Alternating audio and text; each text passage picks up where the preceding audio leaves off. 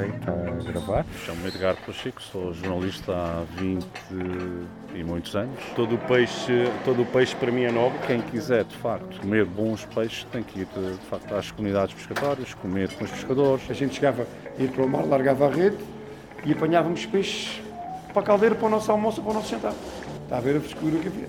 Todo peixe é nobre porque o mar nos dá muito mais do que aquilo que conhecemos. Neste Todo Peixe é Nobre, ouvimos Miguel Gaspar, do Instituto Português do Mar e da Atmosfera, que tem no Departamento do Mar e dos Recursos Marinhos a entidade responsável pela gestão dos bivalves em Portugal. Estamos aqui no, na sala do Centro de Operações do Centro de Olhão e é aqui que nós monitorizamos todas as embarcações que estão, que estão equipadas com sistema de, com equipamento uh, de seguimento em tempo real Neste caso aqui o que nós vemos, nós estamos agora neste momento na época do defeso dos bivalves e, portanto, a maior parte das embarcações está em doca seca a fazer as reparações. Aqui, como nós conseguimos ver, este caso é de Setúbal.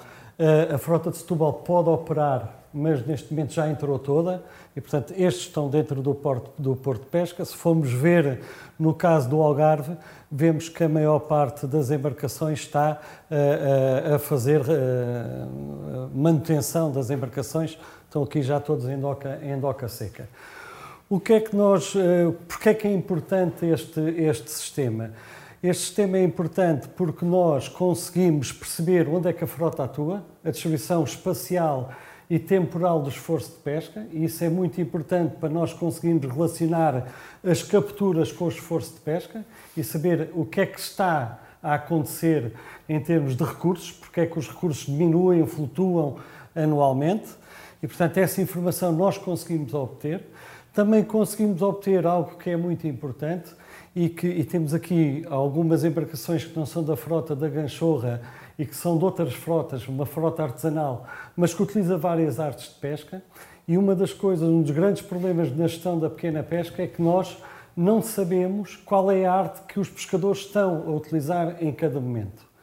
E com este tipo de, de, de informação que nós obtemos com esse sistema em tempo real, nós conseguimos perceber se eles estão a utilizar uma rede, se estão a utilizar um covo, se estão a utilizar alcatruzes ou outro tipo de, de arte qualquer. E isso é fundamental para nós, quando queremos saber o esforço de pesca que é exercido por cada arte de pesca, que isso é importante em termos de gestão, conseguimos perceber de facto o que é que eles estão a utilizar.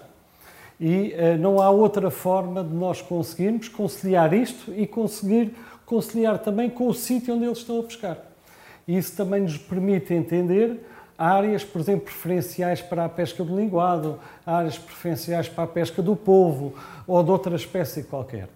E isso eh, permite-nos, de facto, conhecer então as pescarias e, e conseguimos gerir de uma forma, e pela primeira vez, este tipo de pescarias. A ideia qual é? A ideia é nós ampliarmos esses tempos, mas a mais embarcações e a mais uh, artes de pesca para nós conseguirmos perceber as, as dinâmicas.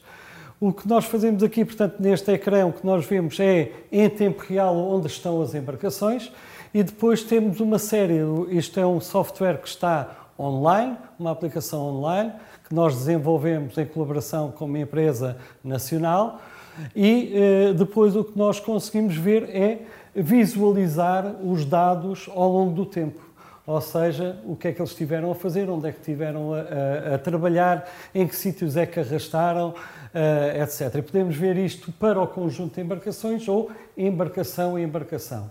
Esse sistema também é importante a outro nível, nível, por exemplo, da segurança.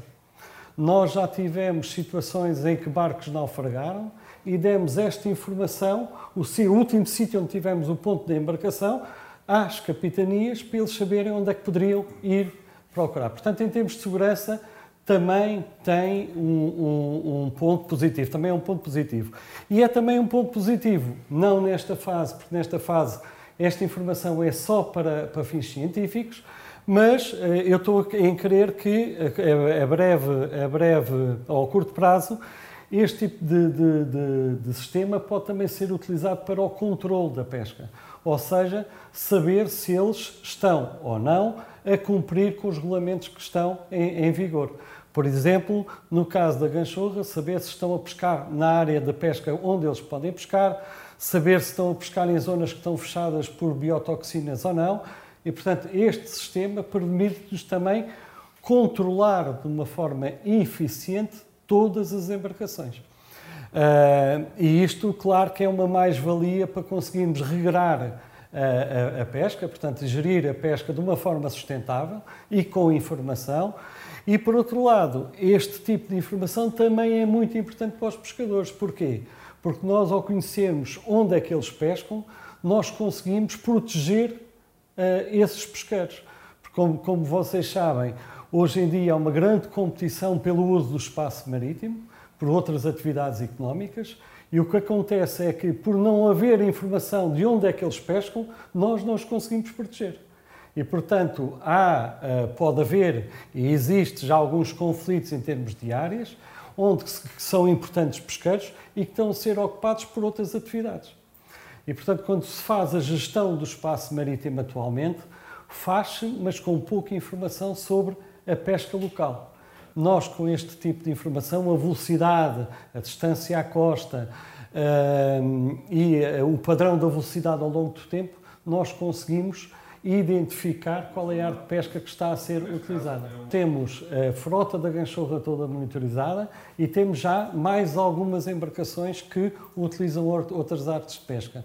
E brevemente queremos ampliar isto e já temos projetos para isso, para colocar mais 100 aparelhos em uh, frota variada, 50 mais dirigida para o povo, porque o povo é uma pescaria importantíssima aqui no Algarve e nós temos que saber onde é que eles andam a pescar, e uh, as outras artes que serão distribuídas, aliás, os outros aparelhos, que são mais 50, que serão distribuídos por outras artes de pesca ao longo, ao longo da nossa costa.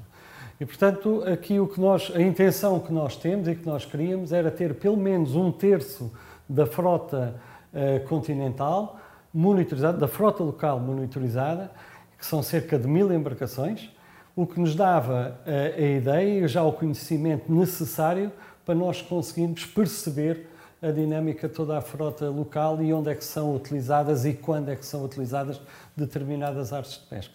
Portanto, isto em termos de gestão, quer da pesca, quer dos recursos, quer dos habitats, quer do próprio espaço marítimo, é fundamental este tipo de, de informação. Este podcast foi financiado pelo programa Crescimento Azul dos IA Grants, Noruega, Islândia e Liechtenstein. O público fica no ouvido.